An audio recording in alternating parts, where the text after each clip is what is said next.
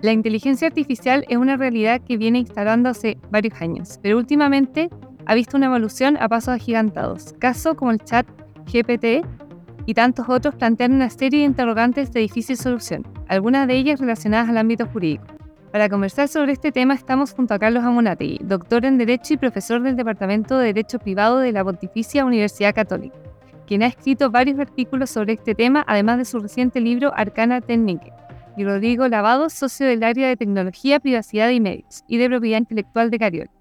Soy Marta Regada, bienvenidos a All You Need Is Law, el podcast de Cariola y Sarien y Bueno, Carlos, un gusto tenerte acá y bienvenido a nuestra casa. Pues muchas gracias, Rodrigo. La verdad es un placer estar con ustedes. Así es que una alegría podernos juntar a hablar de estos temas que además son fascinantes. Me encantaría que para partir y viniendo de tu experiencia, empezáramos hablando de cómo llegamos a donde llegamos. Es decir, cómo la inteligencia artificial pasó de existir en libros de ciencia ficción a estar en todos lados y hacer algo que todo indica que está cambiando y va a seguir cambiando la manera como socializamos, cómo vivimos, cómo nos comportamos, cómo trabajamos y también nuestra estructura de reglas para resolver conflictos. Bueno, a ver, el camino es muy curioso porque una de las cosas más interesantes de esto de la inteligencia artificial, bueno, primero que nada, ¿Qué es la inteligencia artificial? Un nombre que le damos para englobar un conjunto de tecnologías que hacen diferentes cosas. Ahora, tal vez una de las cosas más interesantes respecto a esto es que ninguna de las tecnologías hoy día en uso es particularmente nueva, pero en verdad son todas tecnologías que existían, pero que no eran prácticas. Porque en este tipo de ámbitos no hay nada más práctico que lo no práctico. Y, y ahí me quiero detener un segundo, porque quiero tratar de llegar como a cuáles son los bloques fundantes del desarrollo de la inteligencia artificial. Y creo que uno de ellos toca lo que tú dices. Había cierto conocimiento o quizás incluso una intuición de cómo ciertos algoritmos o programas podían resolver problemas que existían en la década de los 80, por ejemplo, mm. la, simulación de neuronas, pero que no eran capaces en esa época de resolver problemas. ¿Era un error del algoritmo o había otra cosa que, que, que, crees tú que estaba faltando y que, ahora existe. Bueno, en el cerebro es bastante más complejo. Pero ese modelo de red neuronal es el que unos años más tarde, Frank Rosenblatt, en el 57, toma como base para construir el primer prototipo de red neuronal moderna, el perceptrón, que aprendía de los resultados. ¿Por qué no resultó el perceptrón de los 50? Y de hecho los desarrollos de los 80 tampoco resultaban mucho, no eran muy útiles. ¿Por qué? Porque no había suficiente capacidad de procesamiento ni datos para entrenarlo. Me gustaría si estás de acuerdo trayendo dos o tres ideas de, lo que acabas de, comentar, que, que, me parecen que son entre interesantes y fascinantes. Primero, si estás de acuerdo con que el desarrollo de la inteligencia artificial va de la mano con el conocimiento o, el escaso y ahora un poco mayor conocimiento de cómo funciona nuestro propio cerebro. Eh, eh, y, que básicamente, pese a, todo el desarrollo de la humanidad, todavía estamos muy a oscuras de cómo funcionamos nosotros mismos. A medida que vamos teniendo más luces y podemos sintetizar, eh, programar, procedimentar estas luces y aplicarlas a problemas, podemos ir acercándonos y, yendo de la mano con, la inteligencia artificial. Esa, es una idea que, que, siento que puedo extraer de lo que, de lo que comentaba. Em, lo segundo eh, tiene que ver con lo que yo llamaba antes estos bloques fundantes, y uno, por supuesto, es la capacidad de cómputo, es decir, la capacidad de sistemas informáticos de procesar información. Y si nosotros en nuestro cerebro tenemos algo así como 2 billones de neuronas que tienen algo así como 100 trillones de conexiones entre ellos, y en la década de los 80 éramos capaces de simular unas cuantas neuronas, así unas cuantas con, los dedos de las manos, desagregando los dedos de los pies. Eh, parece que ahí había una, una brecha importante entre hay una buena idea o una buena intuición de cómo funciona el cerebro, pero no tenemos los mecanismos técnicos para, para, para que, que, que, eso puede ser una... Y lo tercero que también me parece interesante en términos del concepto de inteligencia artificial, que me parece que pese al avance que ha tenido este grupo de tecnología en los últimos pocos años, seguimos dejando el concepto de inteligencia artificial para aquellas cosas más mágicas. Yo recuerdo, por ejemplo, el reconocimiento de caracteres, que es una tecnología más antigua que en un principio mm. se, decía, o varios decían, acá hay inteligencia artificial, la capacidad de reconocer patrones eh, que, donde la máquina puede establecer si es la letra A, si es el número 2. Resulta que el reconocimiento de caracteres ya es una cosa que está en todos lados, nosotros con nuestros teléfonos, y al hacerse común, parece que deja el, el, el de la inteligencia artificial y se va corriendo la, la, cerca para aquellas cosas que siguen siendo más mágicas. No, no sé si, si, estás de acuerdo con, con, con, esa interpretación de lo que dijiste los dos primeros y si también, eh, ¿qué, ¿qué, te parece todo último de, ir situando la inteligencia artificial todavía como al, al encarcelarla en, en, en, lo, en lo aquello más mágico? Bueno, mira, estoy de acuerdo con todo. Me parece tres afirmaciones completamente agudas e interesantes. A ver, veamos. El cerebro y la inteligencia artificial. A ver, obviamente, el cerebro es una maravilla porque es un sistema muy potente y muy barato de funcionar. Funciona con muy poca energía, funciona con un sándwich y un poco de café, comparado con lo que necesitas para mantener un computador. O sea, tiene muchas capacidades y de hecho ni siquiera comprendemos muy bien cómo funciona. El problema es que estas buenas ideas muchas veces no tienen un sustento tecnológico suficiente hasta que lo desarrollan. Y lo que estamos viendo es que, por ejemplo, las mismas ideas que en los 80 servían para, por ejemplo, reconocer caracteres, es el programa que se utilizaba para reconocer los, los números del 1 al 10 en los cheques, para reconocer caracteres, pero hoy día, con, un, con una potencia tecnológica mucho mayor, con una cantidad de datos mucho más grande, con una capacidad de procesamiento mayor, claro, el cambio es inmenso. Y claro, es verdad. Hay una tendencia a llamar inteligencia artificial aquello mágico, tienes toda la razón. Es como los juegos de ajedrez. En la década del 50, no, el ajedrez era la manifestación máxima de la inteligencia. Cuando se diseñan los primeros juegos de ajedrez, bueno, parece que jugar bien al ajedrez es una gran presentación de la inteligencia en el 97 cuando ya realmente jugar al ajedrez se vuelve trivial después de que Gary Kasparov es derrotado por Deep Blue. Bueno, ya el ajedrez no es parte de la inteligencia artificial, sino que va a ser el Go. Después de que en 2016 el Go se hace trivial, bueno, ya no va a ser en los juegos de mesa en absoluto, sino que será esta otra cosa. Mira, ese tema eh, eh, me, me, me, parece importante profundizarlo, porque podemos establecer ciertos puntos con, con, con, la disciplina legal, que tienen que ver con los sets como, los cercos del de, universo de lo posible, utilizando estas tecnologías, finalmente se, se va haciendo posible. Eh, hay cosas que antes se consideraban para los expertos que estaban fuera de la capacidad de, de la máquina haciendo su conjunto, incluso con desarrollos que todavía no, que todavía no existían. Y hemos visto cómo ese cerco se ha ido corriendo. Todavía uno puede leer al día de hoy mucha, mucha opinión que, que sigue planteando con más o menos soporte técnico que van a que siguen existiendo y van a seguir existiendo cosas que van a estar reservadas para las mentes de los seres humanos mm. y van a estar excluidas de, de, de la máquina. Sin embargo, si como acabamos de ver, esta es una carrera por ir replicando nuestro entendimiento del cerebro. A medida que vayamos perfeccionando ese entendimiento, esto sugeriría que podríamos ir replicándolo y así hacer cosas como que antes se consideran imposibles hace pocos años, ganar Go, por ejemplo, u otras cosas que también se consideraban imposibles hace poquito, muy poquito tiempo, que era, por ejemplo, que la máquina entendiera la broma detrás de un chiste. Eh, eh, eh, que, que esa, esa cuestión del sentido del humor, que es tan humana, o que nosotros consideramos tan humana. ¿Ves tú que tenemos elementos ahora para poder predecir si van a haber cosas que van a permanecer fuera de el, el, el, eh, fuera del ámbito de la inteligencia artificial? Eh, ¿O crees que, eh, que bien pudiera ser de que estos mundos se entrecrucen y finalmente no hayan cercos? Y todo lo que puede hacer la mente humana también lo puede llegar a ser una, una inteligencia artificial, incluyendo ser abogado, por ejemplo. Incluyendo ser abogado. Mira, con algo bastante sencillo como ChatGTP, yo hice un experimento hace relativamente poco, no he probado GTP 4 aún, pero con ChatGTP, le puse un caso. Un caso que, a ver, no era muy sofisticado, pero era un caso de transferencia de riesgo en una compra-venta. Típico caso, partimos, yo soy romanista, partimos por derecho romano. Muy bien, en este caso, ¿quién tiene el riesgo, etcétera? Me contestó, no brillantemente, pero correctamente en derecho romano. Muy bien.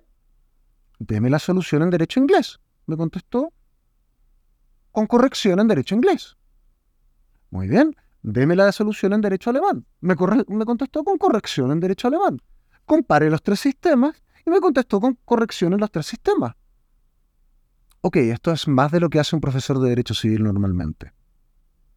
O sea, en este momento, sin entrenamiento específico, puede darte una respuesta razonable, no voy a decir correcta, pero razonable, para un problema que un profesor de derecho civil le costaría darle. Ergo, sí, esto está entrando y va a entrar fuerte y va a conquistar varias provincias que hasta el momento son patrimonio exclusivo del abogado. Si yo tuviese... Claro, la pregunta es si podría llegar a conquistarlas todas. Ese es el punto. El problema es que, claro, si yo tuviese un... mi intuición, en este caso, es que probablemente las áreas que están más en riesgo son las especializaciones. La ultra especialización es fácilmente programable, además es económicamente rentable, porque un área ultra especializada es muy rentable especializar una IA en esa área, porque puedes suprimir muchos costos de transacción en análisis. Ergo, yo creo que ese tipo de áreas probablemente entren en crisis.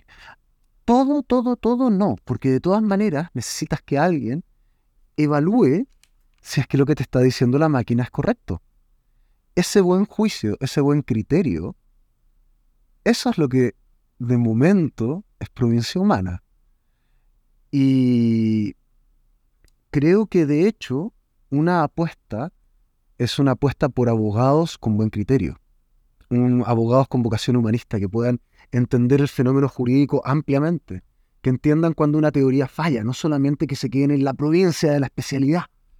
Me parece que es tal vez lo más seguro nosotros sabemos que hay muchos problemas que pueden solucionar al día de hoy sistemas de inteligencia artificial, donde podemos comprobar que el resultado es correcto. Pero técnicamente tenemos incapacidad de saber en qué fue lo que se fijó la máquina o qué pesos le dio a la información que tuvo para llegar a ese resultado correcto, que es lo que se denomina el problema de la explicabilidad. En nuestro cerebro, creo yo, nosotros también tenemos problemas de explicabilidad. Eh, y también así como, como la máquina somos eficientes. Eh, si yo pregunto, eh, si yo me enfrento a la fotografía de un animal, como un gato, yo sé inmediatamente que ese animal es un gato y no es una taza. Porque algo está pasando, mi cerebro se está fijando probablemente en algunos patrones, y no en todos, sino tengo que examinar todos los pelos del gato, ni todos sus poros, ni escucharlo maullar, ni saber lo que come para saber que es un gato. algo pasa en microsegundos en mi cerebro que logro identificar a esa cosa gato de esa cosa taza. Pero si me preguntas qué es lo que pasó en mi cerebro para poder identificar esa cosa gato versus esta cosa taza, no te sabría responder. Y me parece que nadie con el estado de la técnica actual podría responder esa pregunta.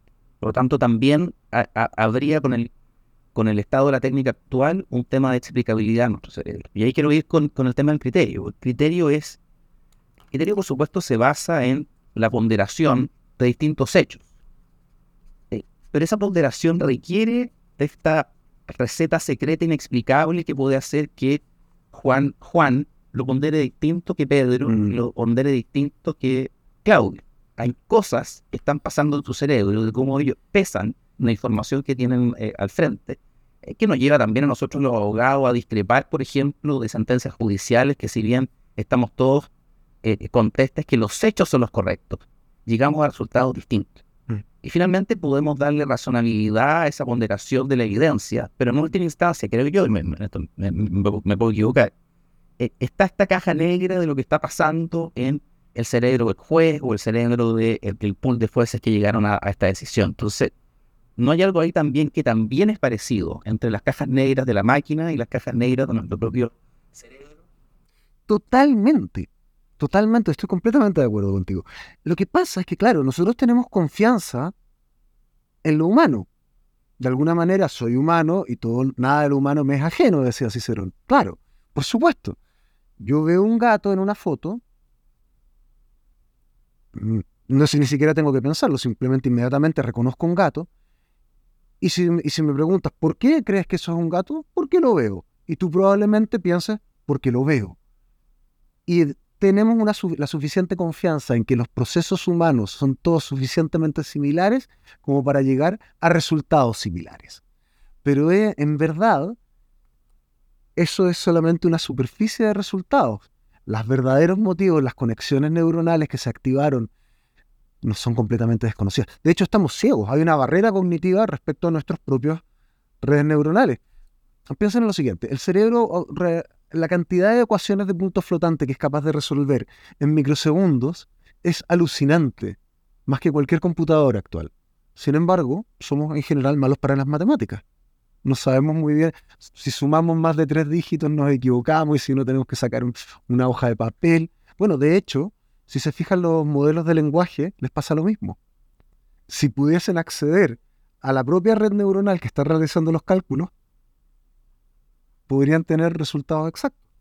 Ahora, lo que pasa es que los seres humanos básicamente estamos confiamos en que la explicación que nos dan tiene una relación suficiente con los procesos mentales que ocurren. En cambio, en una máquina, la explicación que eventualmente te da, si es que te da alguna, puede no tener conexión con sus procesos mentales y no tenemos una confianza en ello. Ahora, lo malo es que, por ejemplo, yo por ejemplo considero que cada vez que se ataca la explicabilidad, dice, tiene que ser explicable un, modelo de inteligencia artificial, yo pienso, es que entonces podrías utilizar modelos muy simples o muy poco eficientes. Además, ¿tú para qué quieres la, la inteligencia artificial? ¿Para que resuelva problemas o para que te dé la lata con sus razones? Porque los sistemas que resuelven problemas son los más inexplicables. Los que dan razones son simples y pobres en resultados. Yo prefiero el que me resuelve el problema. El punto no tendría que solucionarse por la explicabilidad en sí, sino más bien por la responsabilidad. O sea, al igual que en un ser humano, más que explicaciones, exigimos responsabilidad por las consecuencias de los actos, en una inteligencia artificial, más que una buena explicación, debiésemos exigir responsabilidad a los titulares de la misma. Creo que es un problema más jurídico que técnico. ¿Yo crees que funciona ese problema jurídico desde el punto de vista de la alocación de riesgo? Porque la literatura sugiere al menos que todos nosotros somos más tolerantes al error humano que al error de la máquina. Eh, y, y, si bien el criterio, uno puede decir que es probabilístico, eh, eh, tengo una tasa de confianza de que esto sea de determinada manera. Las soluciones por inteligencia artificial también, también tienen una tasa de confianza de que ese resultado será el 97.7% de correcto y queda este porcentaje menor eh, eh, que finalmente uno lo podría descubrir. Si en los grandes números no podemos explicar qué hizo la máquina, pero podemos determinar que en un porcentaje mayor a la equivocación humana, pero mayor en, términos de, corrección. ¿Tú crees que como sociedad podamos terminar aceptando esos sistemas?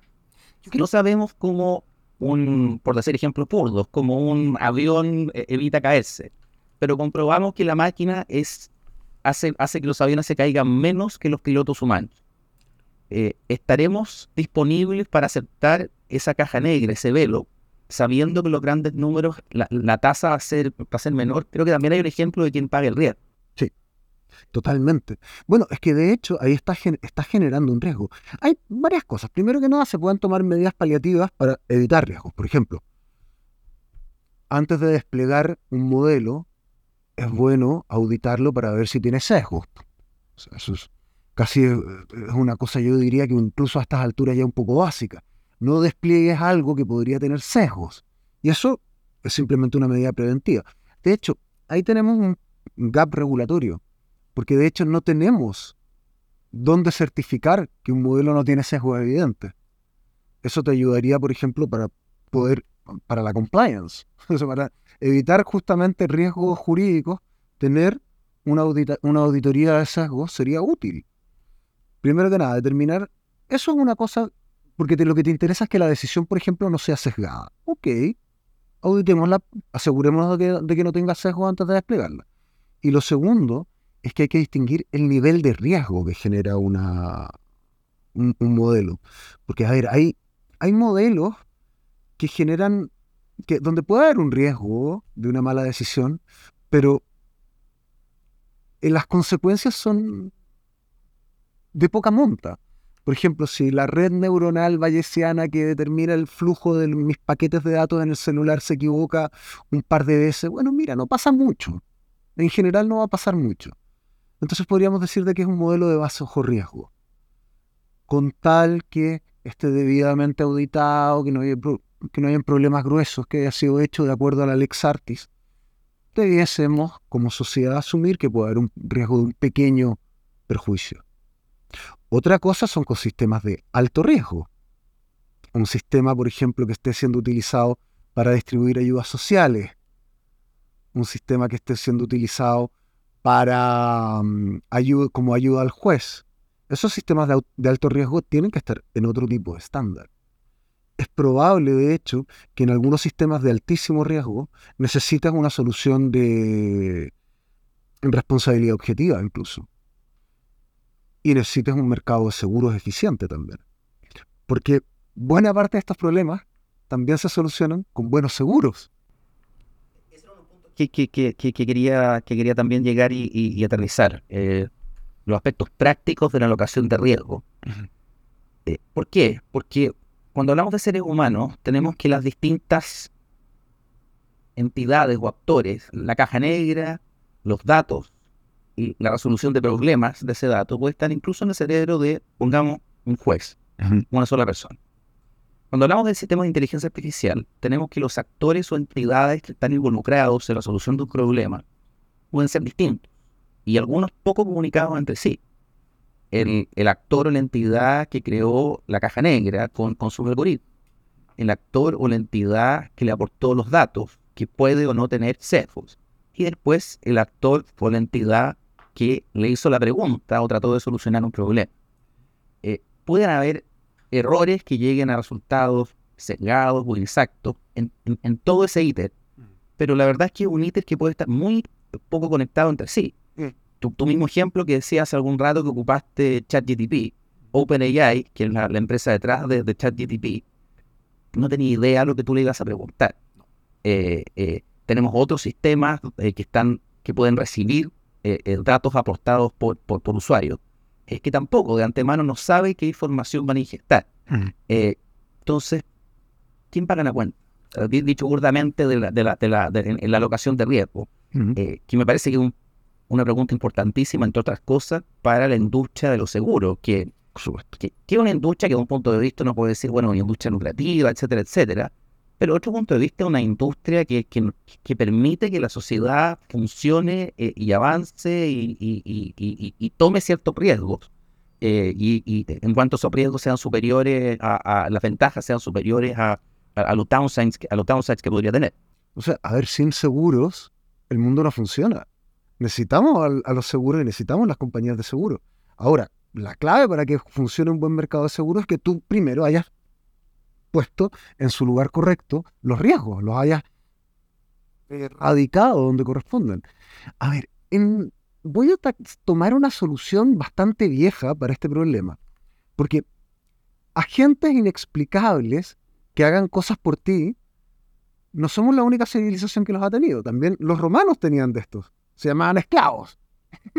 no eran, claro, no, eran agentes, eran entidades que actuaban a tu nombre, que tú podías a cargo de tomar decisiones, de, realizar negocios, y había un conjunto de reglas que podían determinar cuándo tú eras responsable o cuándo la responsabilidad se radicaba en un patrimonio de afectación que era básicamente el peculio.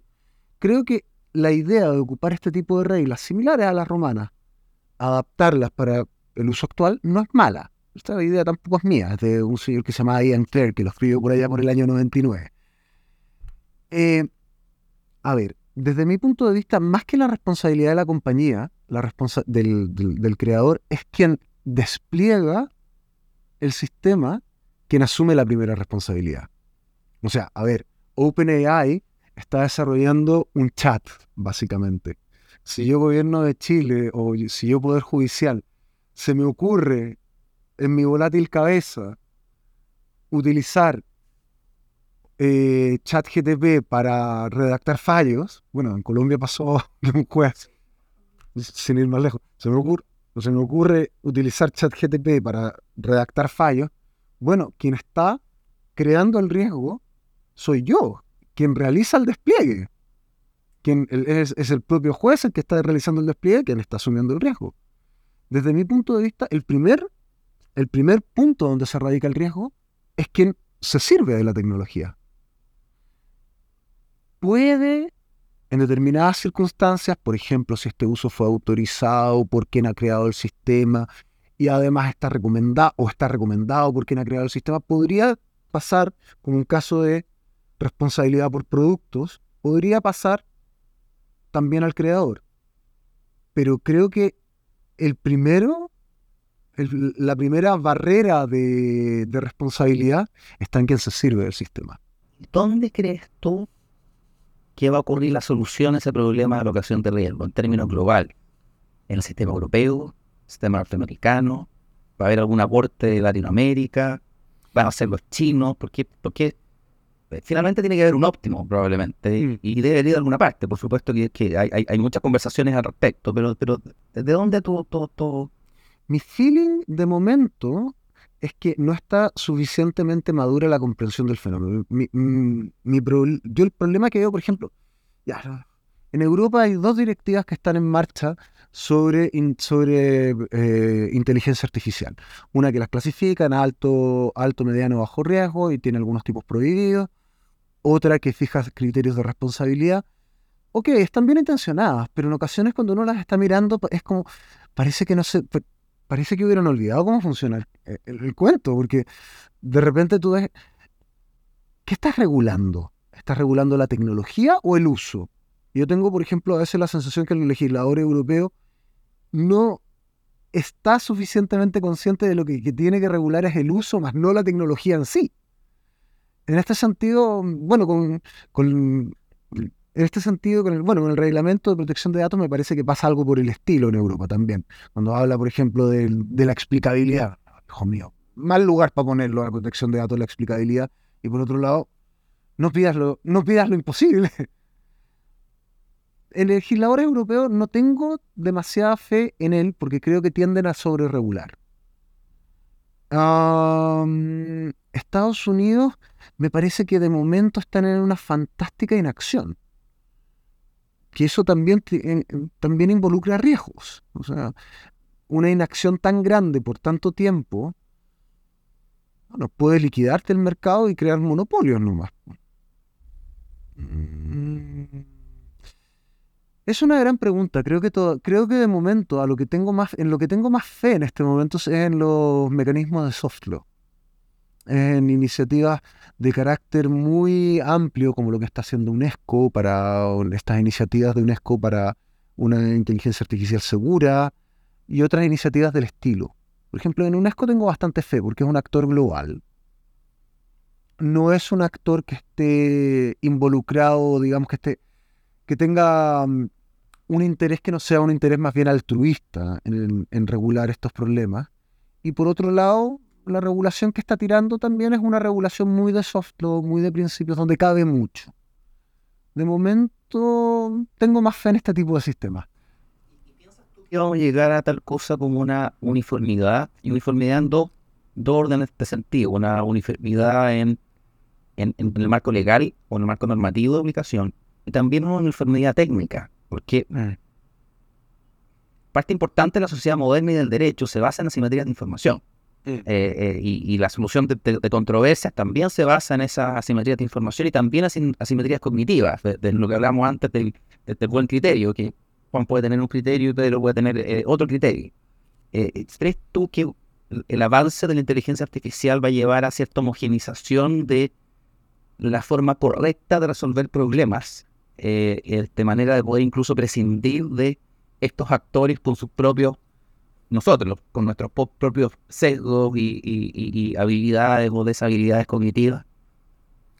Qué difícil. se va a uniformar en, el... Qué difícil, qué difícil pregunta. O sea, en este momento, todo apunta a que, tendría que tendríamos que tender a una cierta uniformización en algunas áreas al menos, digamos en un plano, a lo menos podríamos decir de hemisferios.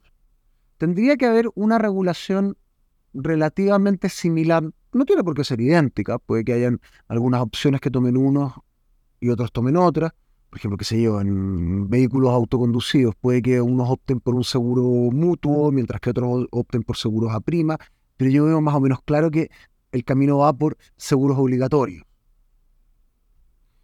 Va a haber una cierta homogenización, a lo menos podríamos decir en el mundo, en el mundo occidental de la inteligencia artificial. Podríamos decir una cierta homogenización entre Europa y Estados Unidos y nosotros tal vez a la cola.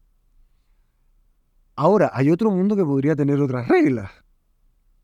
Hay todo, hay en este momento una especie de gran línea intercaetana en lo que es en este momento las tecnologías de la información, donde está el mundo de China, al cual tal vez ingrese Rusia y otros países más, y otro que es un mundo occidental. Yo creo que podrían emerger dos tendencias regulatorias paralelas una en Oriente y otra en Occidente.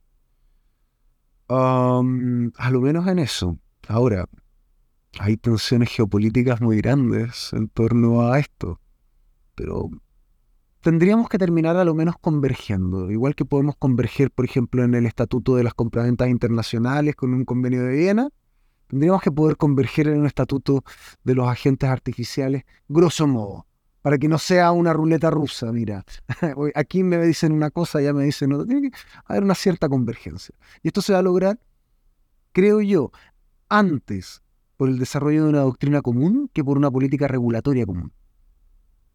O sea, igual que la compraventa internacional, si hubo un acuerdo antes por, por, la, por, el desarrollo de una, de una teoría común en lo que fue, en lo que es el, en lo que fue el Max Planck de derecho comparado, Ravel, Ernest Ravel y otros, pero Ravel sobre todo, primero se genera ahí una teoría común y después esto se plasma en un instrumento internacional y etcétera. Por ahí lo veo Mira, tenemos o teníamos un, montón de temas para, para, tratar y aprovecharte. Todavía no pasamos de la primera página. Mi, mi, mi invitación y mi, mi interés es, ¿por qué no convertimos esto en un pequeño ciclo? Eh, donde podamos contar contigo en, en, otra oportunidad, porque hay varias cosas importantes que se nos quedan en el, en el, tintero. Eh, hay temas que tienen que ver con, con la competitividad de Chile, por ejemplo, en el concierto de la inteligencia artificial, eh, los costos transaccionales que tiene el desarrollo de, de, de, soluciones a este, a este problema. ¿Qué pasa con como el ecosistema legal chileno y cómo nosotros vamos a tener cierta identidad propia, vamos a ir importando algunas soluciones o algunos problemas eh, eh, extranjeros. ¿Qué pasa con la educación? Hay un tema, hay un tema muy grueso que, que, que yo creo que tiene que ver con, con hacer de una educación más transversal. Eh, lo estamos viendo con la ciencia médica, que rápidamente está, está adquiriendo el músculo ingenieril para, para, para introducir las tecnologías de información en la ciencia médica. Eh, y yo concuerdo contigo que para hacer buena, buena regulación por seres humanos, los seres humanos que regula tienen que tener un entendimiento de cómo funcionan, cómo funciona la máquina. Eh, eh, y, para eso probablemente hace falta una, más, una, mayor interconexión con, con, con, otras mentes y ojalá mentes brillantes, pero de otras disciplinas. Entonces, se nos están quedando muchos temas que creo que pueden ser muy interesantes. Así que mi invitación, si la aceptas, eh, transformar esto en un pequeño ciclo y, tenerte en, una, conversación tan interesante como esta en otra, en otra oportunidad. Pero encantado, me encantaría seguir conversando de todos estos temas porque además es que algunos de los temas que vienen son fascinantes. Y el problema es que cada día nos van saliendo temas nuevos. Esta, esta ha sido una de las semanas más movidas de la historia de la inteligencia artificial y creo que vamos cada vez a tener semanitas más movidas de aquí a un, a un mes. Así que encantado de aceptar tu invitación, les agradezco esta invitación, lo he pasado fantásticamente bien y espero que todos lo hayamos pasado bien en esto. Mira, yo también, a nombre de Cariola y de nuestro podcast Todo Unity Slow, ha sido un agrado contar contigo, un privilegio y, tratemos de estirar un poquito este chicle para que tengamos al menos una, una o quizás dos sesiones adicionales para, para tratar este tema. Fantástico. Muchísimas gracias, Carlos y Rodrigo, eh, por acompañarnos en esta nueva temporada de nuestro podcast. Eh, lo esperamos tener de vuelta para seguir conversando sobre estos interesantes temas. Eh, a todos quienes nos escuchen, esperamos que vuelvan pronto para un próximo capítulo. Si tienen comentarios o sugerencias para este programa, las pueden enviar a nuestro correo electrónico que aparece en la descripción. Y recuerden, en un mundo de incertidumbre, you need is